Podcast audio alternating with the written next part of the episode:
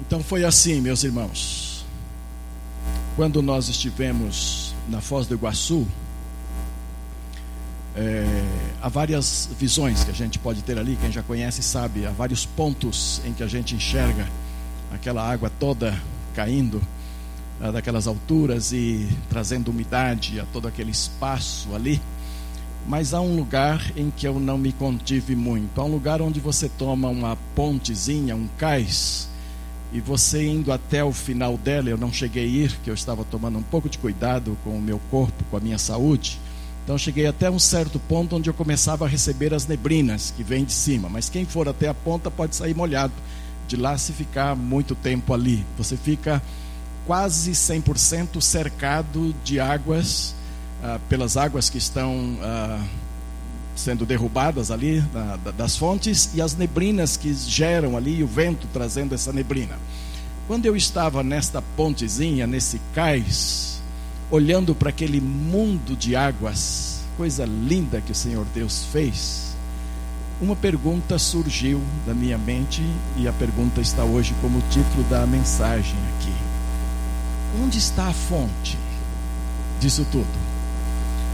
Seriam muitas fontes ali representadas ou uma fonte só? De onde vêm estas águas? Quais são as fontes e qual a única fonte possível? E então minha mente foi conduzida para um texto da palavra de Deus que diz que em Jesus Cristo Deus criou todas as coisas. Colossenses capítulo 1, versos 15, 16 e 17 são versículos extremamente profundos em relação à filosofia das coisas, inclusive sobre nossas vidas também. Porque diz assim, olha, Colossenses 1:15, ele é a imagem do Deus invisível, referindo-se a Jesus Cristo. O pronome ele se refere a Jesus. Ele é a imagem do Deus invisível, o primogênito de toda criação. Veja bem, primogênito de toda criação Agora diz: Pois nele, em Jesus, foram criadas todas as coisas que há nos céus e na terra, visíveis e invisíveis. Ali a gente estava diante de belezas visíveis, palpáveis até, e que a gente podia sentir no próprio corpo, não é? E está dizendo que Jesus, que em Jesus Deus criou todas essas coisas, as visíveis e as invisíveis também. Sejam tronos, dominações, principados, sejam potestades, tudo foi criado por ele e para ele. E ele é antes de todas as coisas, e todas as coisas subsistem por ele. Então, amados, é claro que eu sei que cada um daqueles rios nasce em algum lugar e tem sua fonte e vai crescendo e vai se tornando aquele cauduloso rio que depois cai naquelas pedras ali, formando as cataratas tão belas que nós vimos. Claro que eu sei disto. No entanto, a palavra está dizendo que Deus criou todas as coisas, as visíveis e as invisíveis também, todas elas em Cristo Jesus. E então eu comecei naquele instante a pensar que aquele local também foi criado pelo Senhor Jesus. Tudo ali nos chama atenção, mas algumas coisas chamam de uma forma muito especial. Por exemplo, passamos por um local que chamava-se ah, a garganta do diabo com um grupo de crentes, nós ali, todos crentes, não é? E chega num lugar maravilhoso daquele, e o nome é Garganta do Diabo. Alguns ficaram revoltados. Pastor, isso, isso, isso depõe contra Deus. Isso não devia se chamar Garganta do Diabo. E é verdade. Os nomes de nossas coisas, de um modo geral, até nome de cidade, nome de monumentos, nomes históricos e às vezes nome de gente também. Vem pelos conhecimentos que as pessoas têm, vem pelas tradições que se têm, pelos serviços que se prestam, por, no caso específico da garganta do diabo, vem por uma lenda, uma lenda indígena, que depois a gente foi ler por lá e descobriu, não é? Eu não vou contar a lenda, mas vem por conta de uma lenda indígena de uma menina índia que não queria morrer e fugindo ao sacrifício caiu lá e tal e se tornou garganta do diabo. E então, lugares é, é, que poderiam ter nomes pomposos em relação a Deus, ou que viesse exaltar a Deus, acaba tendo um nome que passa a glorificar a Satanás, ou que passa como que a parecer dar vitórias ao inimigo, a Satanás. Isso é assim em tantas outras coisas, porque não se busca um fundamento teológico, não se busca um fundamento no Criador de todas as coisas para se nominar aquelas coisas que temos e especialmente aquelas mais bonitas que podemos apreciar. E então, entre toda aquela coisa linda que tem lá, tem um lugar que entristeceria qualquer crente, garganta do diabo, não é? Poderia se chamar, ah, por exemplo, o bálsamo divino. Seria bem diferente, não é? Poderia se chamar, por exemplo, as correntes das, da graça divina. Poderia se chamar alguma coisa sobre Deus derramando a sua graça ali. Ou uh, dentro do Salmo 19, que os céus manifestam a glória de Deus, poderia sair um nome pomposo. Bastava usar a imaginação e deixar Deus fluir, que as pessoas chegariam ali já pelo nome teriam um contato mais direto, ou um apelo para se conhecer melhor a Deus. E às vezes isto não acontece.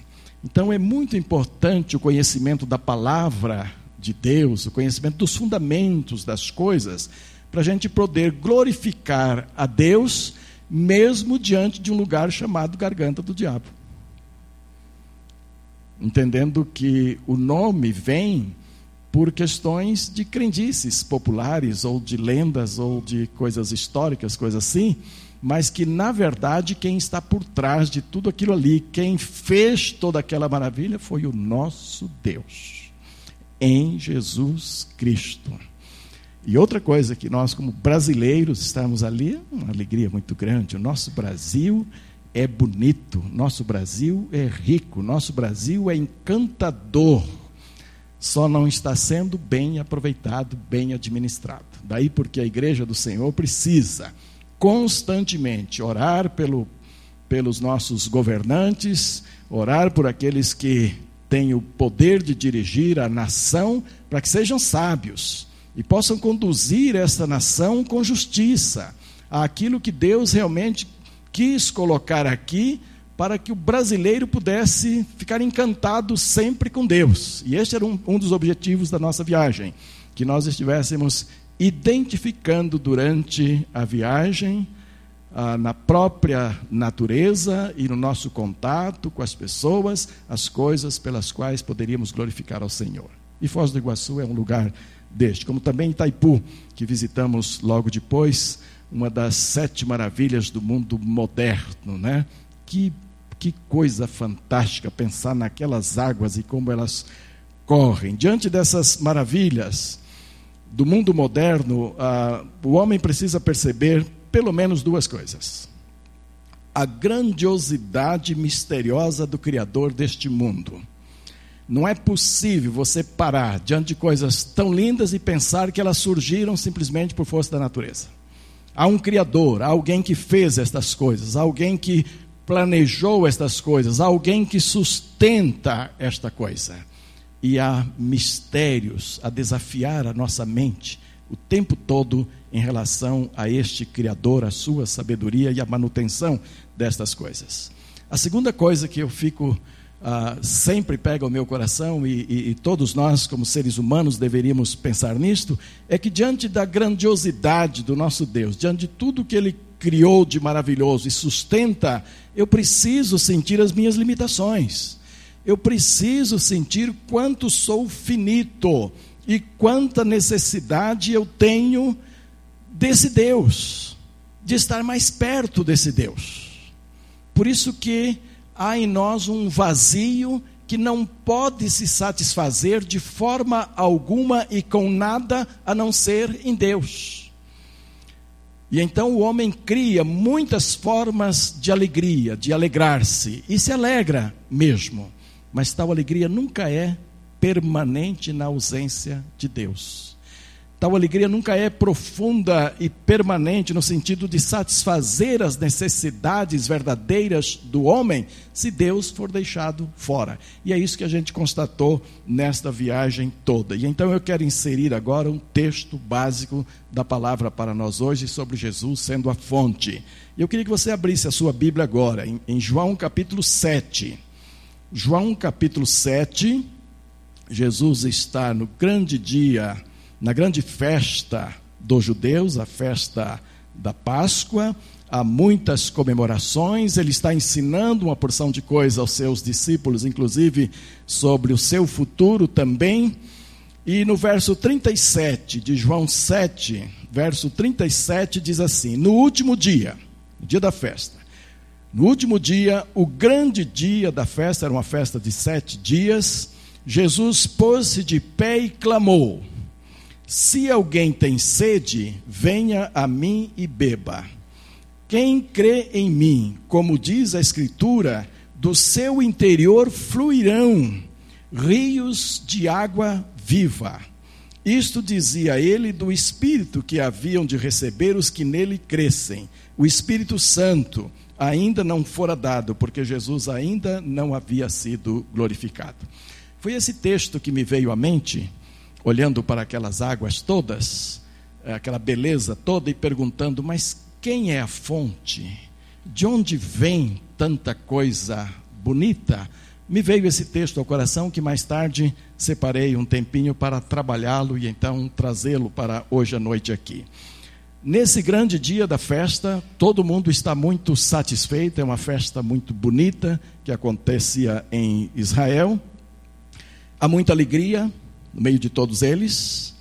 E Jesus olha não só para os seus discípulos, mas também para a multidão que estava mais próximo dele, e então diz: Se alguém tem sede, venha a mim e beba. O que Jesus está querendo dizer é: no meio das festas que este mundo oferece, no meio das alegrias que este mundo uh, tem para nós, no meio das maravilhas que a gente pode contemplar, e isto ocorreu conosco várias vezes nesta viagem, você vai encontrar pessoas que estão alegres, sim, mas que não estão permanentemente alegres. Elas podem estar gozando de uma alegria passageira, de uma alegria momentânea, de uma alegria que tem o seu começo e fim ali mesmo na festa que está sendo produzida naquele momento, mas que não tem guarida no coração, que não permanece no coração. E então Jesus identifica pessoas no meio de uma festa, no meio de uma alegria muito grande, com sede, sede dele. E ele se identifica como a fonte verdadeira: venha a mim e beba. No texto todo a gente pode ver o seguinte: venha a mim e creia, porque é impossível beber do Senhor Jesus Cristo, beber no sentido espiritual, é impossível se saciar de Jesus sem que eu possa crer nele. Né? E ele diz: como é, crer em mim, como diz a Escritura. Segundo, venha a mim e beba. Não é só vir e crer. Muitas pessoas creem em Deus e a palavra diz que Satanás também crê, que os demônios também creem. Então, na sequência desse texto, você percebe que não basta apenas crer em Jesus, mas é preciso se alimentar de Jesus, é preciso beber de Jesus, é preciso se saciar de Jesus, é preciso estabelecer uma convivência onde Jesus esteja te alimentando o tempo todo, suprindo sua sede, suprindo a sua fome. Então, é, é, além de crer, o crer é o que abre a porta para eu estar diante de Jesus, mas é preciso que eu aprenda a beber também de Jesus. Venha a mim e seja saciado, ele está dizendo. Quão diferente, meus amados, é a pessoa que está saciada por Jesus daquela que não está saciada por Jesus. Teresa e eu e alguns membros desta igreja tivemos oportunidade de naquela tragédia do, do Boeing da Gol, estamos visitando aqui os, os, os hotéis onde as, os familiares das vítimas estavam ah, recebendo atenção da companhia Gol. E eram três hotéis onde eles estavam, e nós fomos lá várias vezes, atendendo a várias famílias. E o desespero era muito grande, a incerteza era muito grande, porque houve eh, tempos diferentes. No primeiro momento, todo mundo esperava que seus entes queridos estivessem vivos. E a Gol foi com muito jeito e com psicólogos e tal, orientando, orientando. Num segundo momento, sabia-se que todos estavam mortos. E num terceiro momento, sabia-se que nem todos os corpos poderiam ser resgatados. Vocês imaginam essa sequência de notícias cada vez mais duras, mais difíceis, mais sensíveis, caindo nos corações destas pessoas. E nós visitávamos tanto pessoas crentes quanto pessoas não crentes ali. E deu para a gente perceber de uma forma extremamente clara.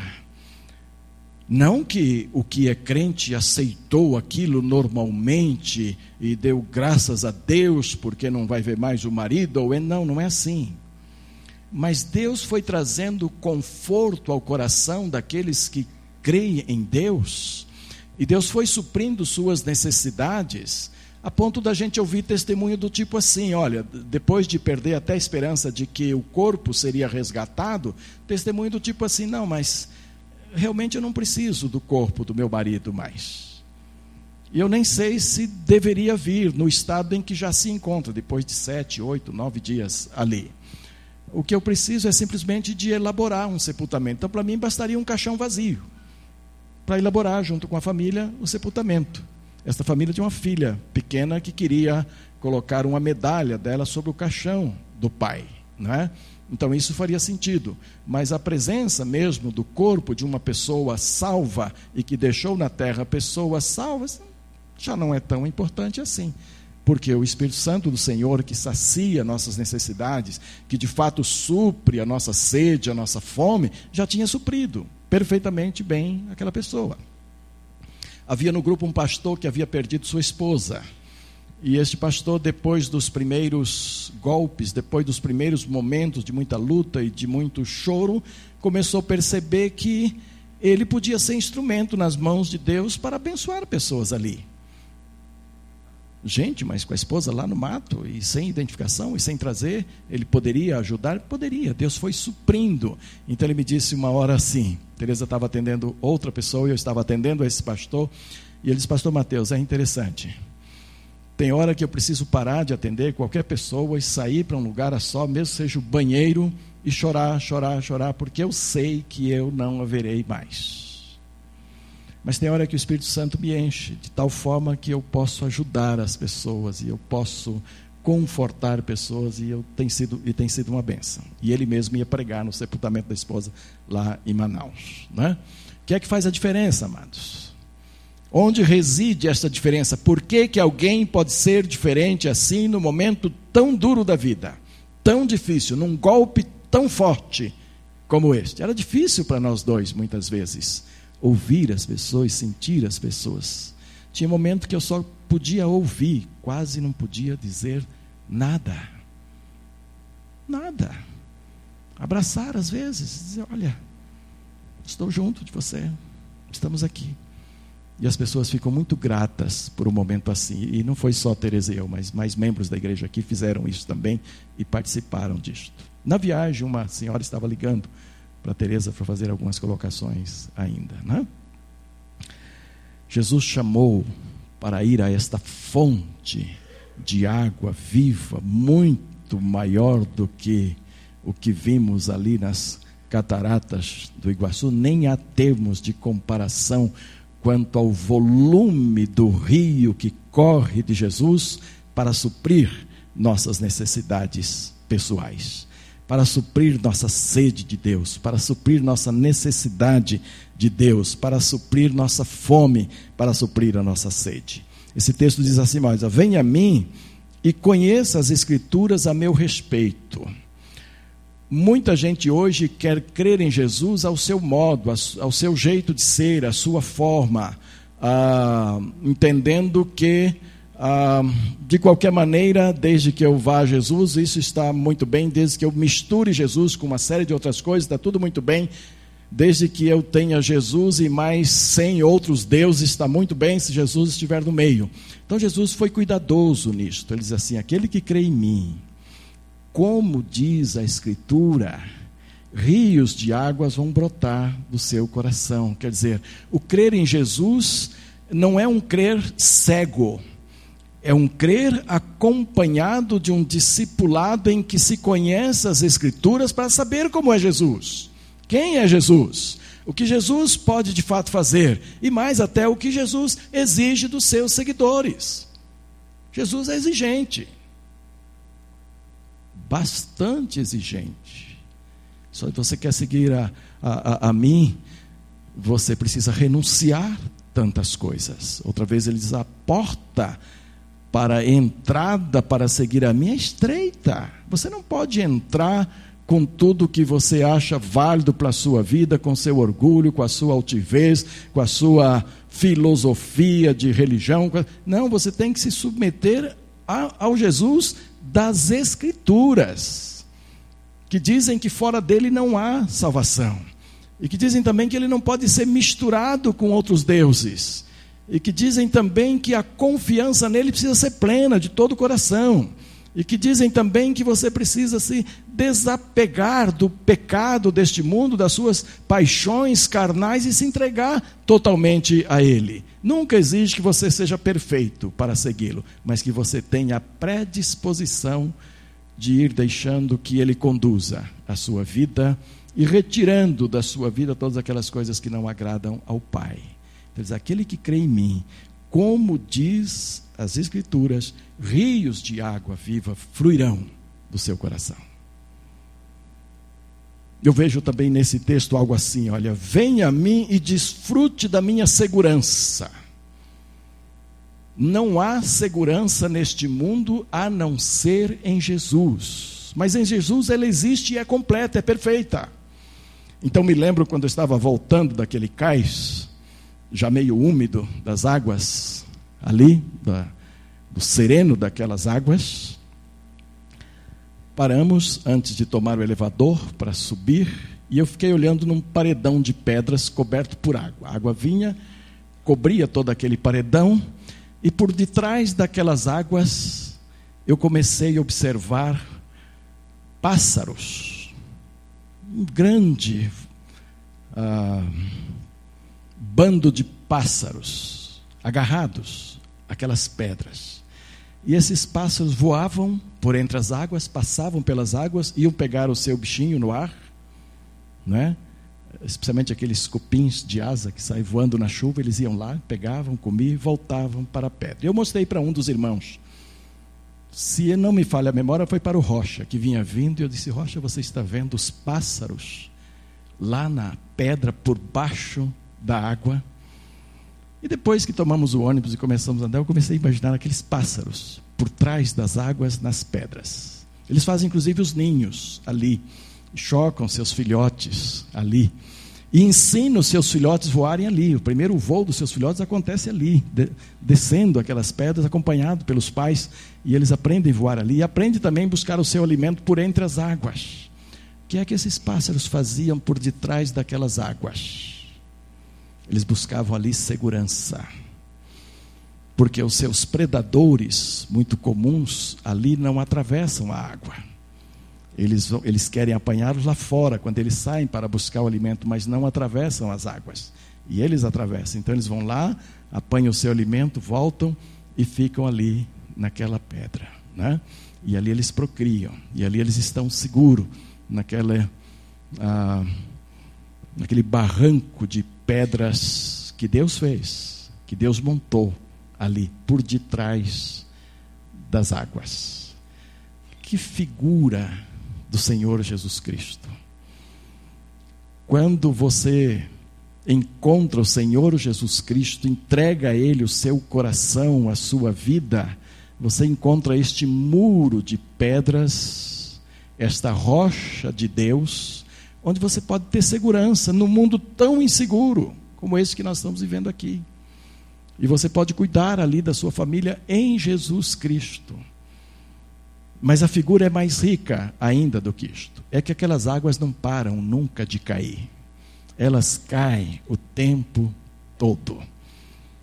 Por isso que um dos, um dos descobridores aqui do país, e depois um índio repetiu a coisa, disse que ninguém entra no mesmo rio duas vezes. Como não? No tempo que se tomava banho nos rios, não só em corrente, mas em tantos outros rios que se tomavam banho, tomava-se banho todos os dias, no mesmo rio. E as pessoas descem para o, o, o, local do banho todos os dias e tomam seu banho ali, muitas e muitas vezes. Mas qual é a assertiva da frase não se entra no mesmo rio duas vezes? É que as águas são correntes, elas passam e então aquela água na qual você se banhou hoje não estará mais no mesmo local amanhã e daqui uns dias estará no mar. E outras águas vão vir, e outras águas vão vir, e novas águas vão vir, de modo que você entra sempre em águas novas no mesmo local.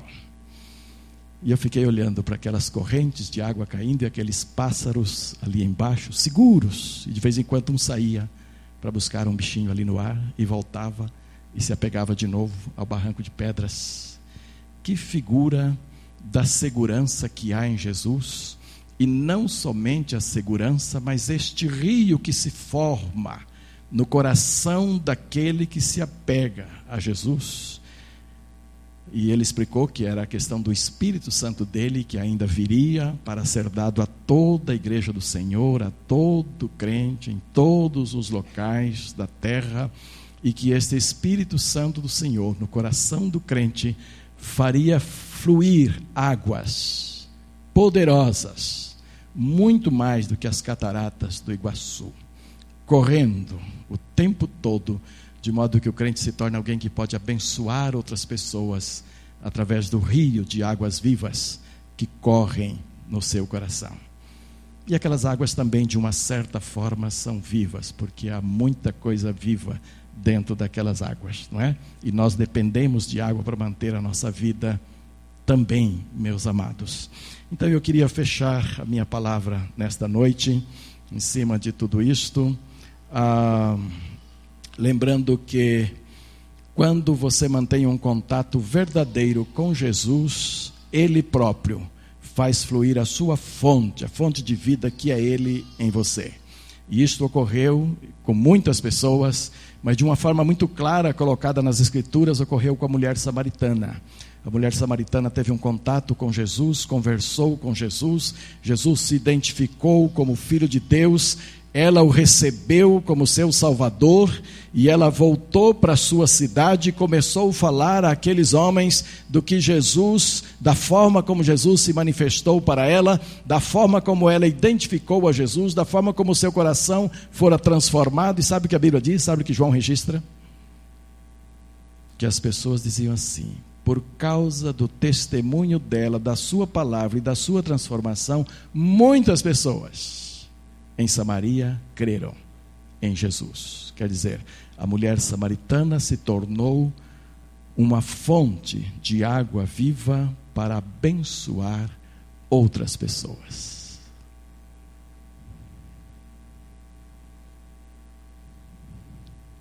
E você? Quantas pessoas você tem abençoado já na sua vida? Quantas pessoas têm podido identificar a você como como alguém que tem contato com Jesus, que tem a vida de Jesus, que ama Jesus e que Jesus está fluindo através do seu Espírito Santo da sua vida para abençoar outras pessoas. As pessoas identificam isto em nós, as pessoas percebem isto em nós, as pessoas tomam posse disto na nossa vida. E então eu queria agora, enquanto enquanto vamos cantar Quero beber dos teus rios, Senhor.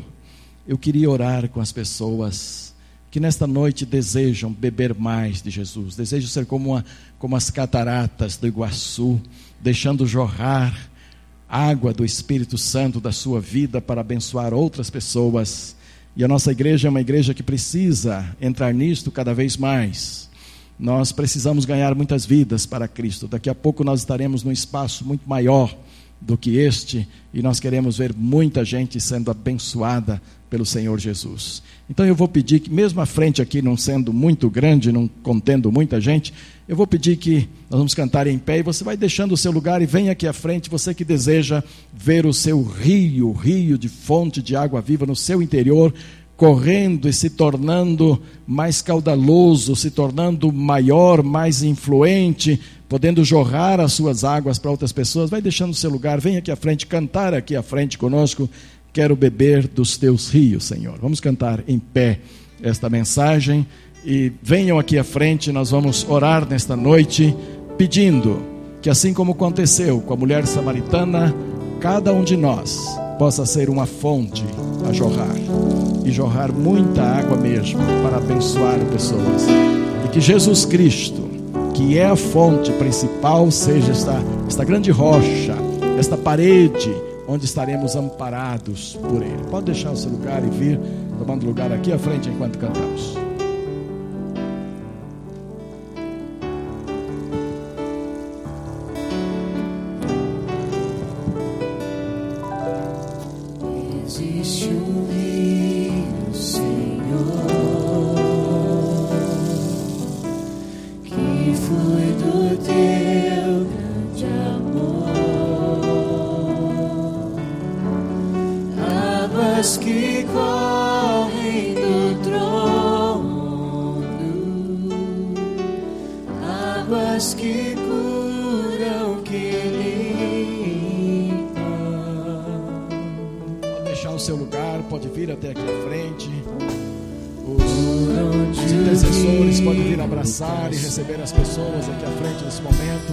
Pode se ajoelhar se você quiser, mas venha beber do Senhor Jesus neste momento.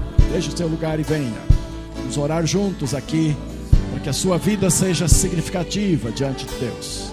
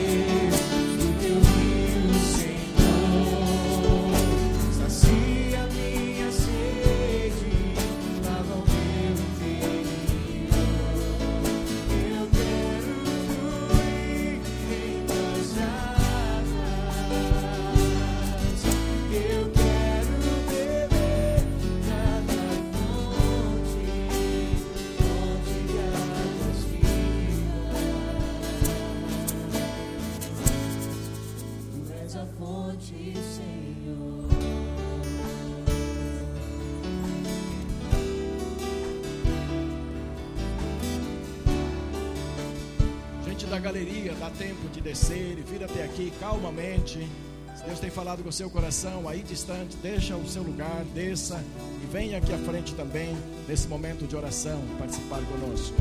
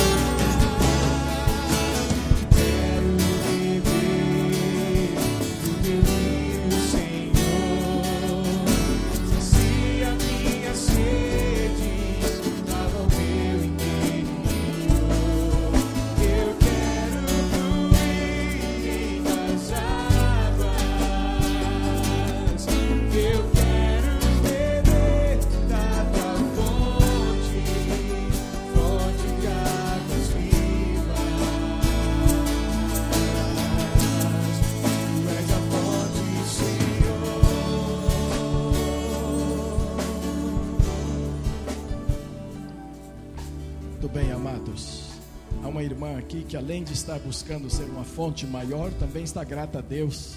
Vem aqui, minha mãe, eu já esqueci o seu nome, mas chega aqui.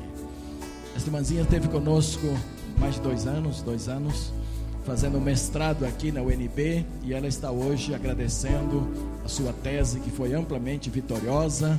Ela estará voltando para o Acre, dando graças a Deus pelo período que esteve aqui em nossa igreja também, mas também está querendo voltar como uma fonte maior, né? com toda a sabedoria que Deus lhe tem dado. E assim há outros aqui que estão talvez pela primeira vez dando um passo na direção de Jesus. Os jovens que eu vejo aqui à frente, que Deus abençoe grandemente suas vidas hoje à noite. E todos nós, como igreja do Senhor, vamos orar agora, desejando que Jesus Cristo, a fonte eterna, a fonte única, possa trabalhar em nós, para que deixemos jorrar a água da vida através de cada um de nós, muito mais que as cataratas do Iguaçu que tantos, tanto admiramos na nossa viagem.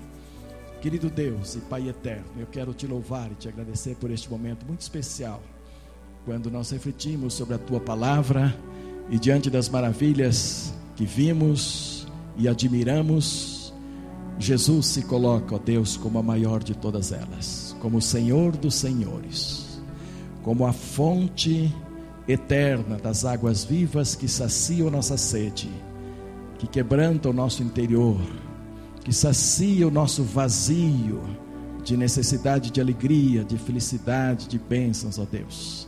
E eu quero pedir por esses amados irmãos aqui à frente agora, Pai querido, abençoa estas vidas, transformando-as cada vez mais em fontes verdadeiras. Fontes que deixam jorrar do teu Espírito Santo paz e alegria, harmonia, bênçãos para todas as pessoas com quem viermos a ter contatos, ó Deus. E aquelas que estão pela primeira vez trazendo sua vida para Jesus, que se firmem de fato em Jesus Cristo, anunciando e se submetendo e buscando a tua palavra para conhecê-lo como ele é, como a tua palavra diz que ele é, ó Deus. Ajuda-nos a ser obedientes à palavra do Senhor. Abençoa-nos grandemente hoje à noite ao sairmos da tua casa, agora, ó Deus, que a tua misericordiosa graça, que o teu infinito amor e que as consolações do teu Santo Espírito sejam com todo o teu povo espalhado na face da terra e com este rebanho que agora deixa este santuário, pois o fazemos no nome de Jesus. Amém e amém. Podem sentar, irmãos, podem voltar aos seus lugares. Que Deus nos abençoe a todos. Eu estarei à porta, peço então que aguarde um pouquinho, estarei à porta para abraçar aos amados irmãos.